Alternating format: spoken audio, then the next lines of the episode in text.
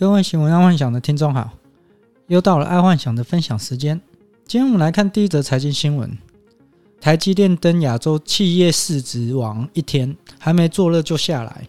最近中国针对房地产、补教业跟电子业、科技业强烈的打压，结果造成台积电变成亚洲一天的市值王。这个算是另类的台湾之光。最近中国不知道为何对于经济的火车头强烈的打压。说实在话，这个七伤拳不知道是要打给谁看的。假设是为了打给人民看，去处理这个内卷问题，这一次的处理成本算是蛮大的。但就算是这样强烈打压房地产、补教业跟电子业，可能也是暂时性的压下人民的怒火。这怎么说？房价跌了五成，人民还是买不起呀。然后打压补教业。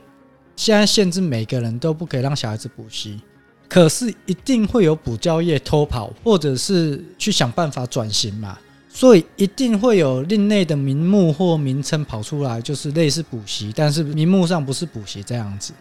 再加上以华人的心态，就是说穷不能穷孩子的观念，所以除了小孩子正常上课，也一定会让小孩子去补习班，这就是整个中国人或华人的一个观念。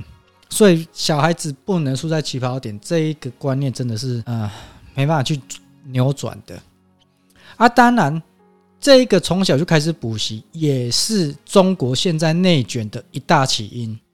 这个真的是一个很大的问题了啊！当然，从直接禁止补教业，可能也是一个解决方式。那至于打压电子业，当然是不能让人民的数据掌握在民企的手中。所以近日来。所以从去年以来，电子业只要讲得出名字的啊，基本上都被中国政府打压得很严重。只要这些名气哦，这些大的像腾讯、阿里巴巴、滴滴、美团，基本上只要这些气名气把数据留给中国政府，中国政府应该就不会再打压了。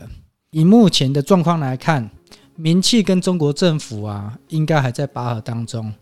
中国政府打压的力度应该还会持续下去哦，因为大家其实不太想把他们的手中的数据交给政府，但中国政府是绝对不可能让你一个民企拥有掌握整个中国大陆的一个数据流，这是一个非常重点，就跟那个粮食一样。好，再来是娱乐新闻，最年轻的金马影后李小璐被丑闻缠身，大好前程全毁，在一时出轨。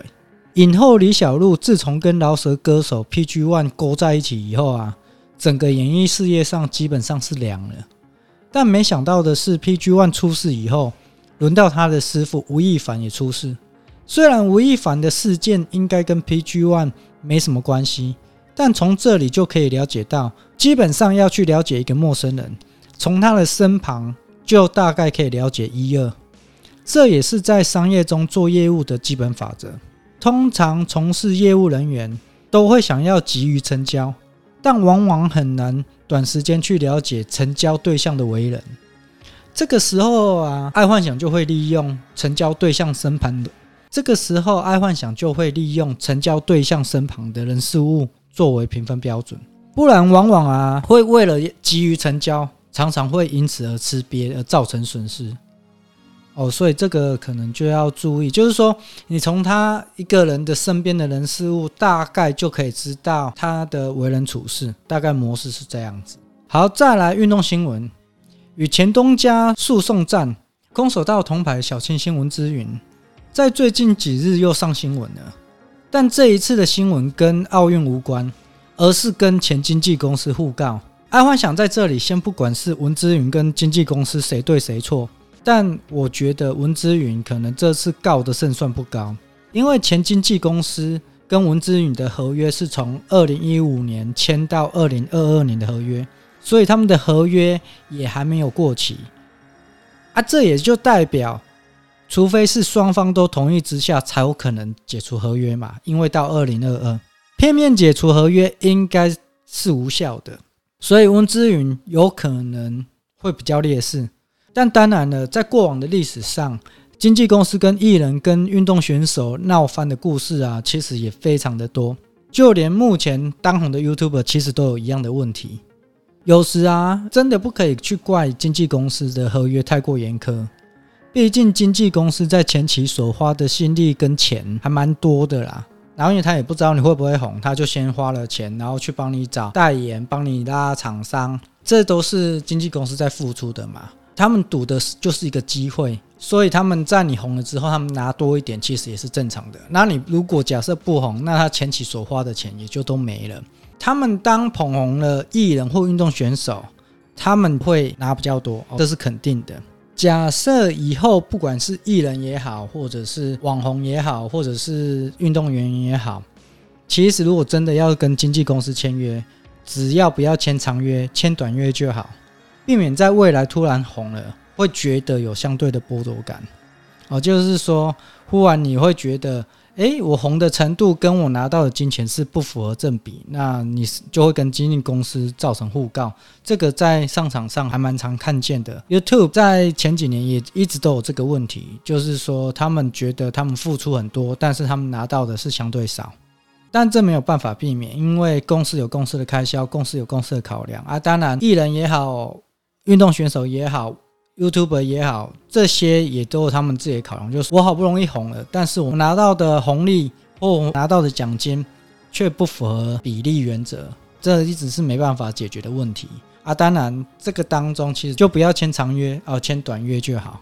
不然就是在有签长约之后，那你可以在第二个合约就直接拉高，第一个月还没结束之前，直接跟原东家直接签第二个长约。哦，大概也可以这样子。好，再来是国际新闻。大陆的补教业办爱党营。目前中国全力打压补教业，很多补教业因为大陆的打压，都在勒紧裤带，想要度过这一次的寒冬。不过目前看来啊，还是造成蛮多的小型补习班倒闭了。但华人最经典的一句话就是“山不转路转，路不转人转”。就有补教业想到，如果不能对学生进行补习，那就对家长进行补习啊。反正家长补完之后回家再帮小孩温习就好。但阿幻想说，这不就是加重家长的压力了？应该也是行不通了。对于大陆这个全力打压补教业，阿幻想倒是有想到一个方式，就是设立国际的私立小学啊。因为只要设立国际私立小学，你在小学里面进行的一些授课，就比较不会被规范到补教业，这样子可以解决了。而且如果你再设立一个住校的规定，那就根本上就跟补教业脱离关系了。假设要闪这个补教业的规范的话了。好，再来第二则国际新闻：为何要矿有矿，要石油有石油的阿富汗会混到如此的地步？阿富汗的矿业跟石油业啊。其实算是非常的好，但是阿富汗一直在内战，加上贪污严重，所以阿富汗一直发展不起来。再加上美国这一次撤军阿富汗呢、背后的意涵是蛮简单的，就是美国拜登总统对于新能源非常的重视，所以对石油这种旧能源当然就放弃了。当初美国会插手伊斯兰国的冲突，其实背后最大的原因就是石油。现在美国已经要转向到新能源了，放弃阿富汗就成为理所当然了。但说真的，放弃阿富汗可能会是美国一个败笔，而且可能会爽到中国。阿富汗除了石油之外，它的矿藏也是相当丰富的，而且他们都还没有开发哦。而、美国放弃了阿富汗。但中国反而在这一次站在塔利班这一边，所以在未来，中国对阿富汗的矿产肯定有优先开采权。而未来的二十年，电动车跟锂电池绝对是一个显学啊！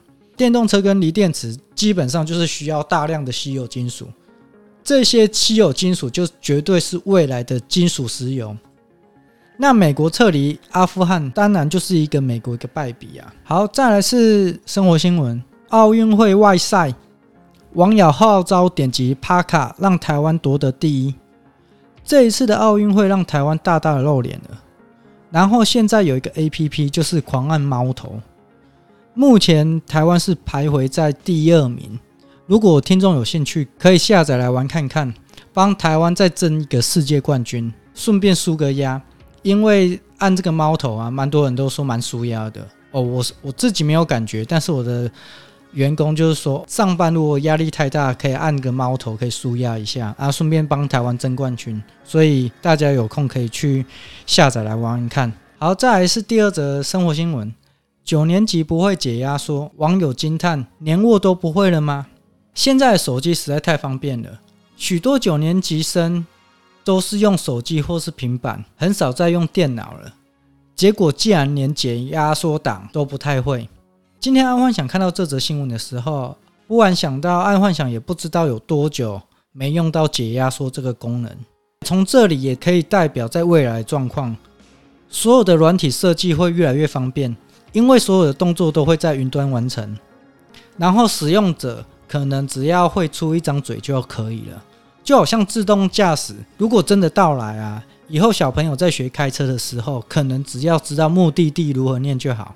根本不需要考什么驾照，到时候可能会开手牌车的啊，应该会有如神一般的存在。我对于那些小朋友来讲，因为在未来可能就是也不用考驾照了，你只要会讲出目的地，这样子可能你就可以开车了。好，那今天的爱幻想就分享到这，记得帮爱幻想按赞加分享哦。晚安，拜拜。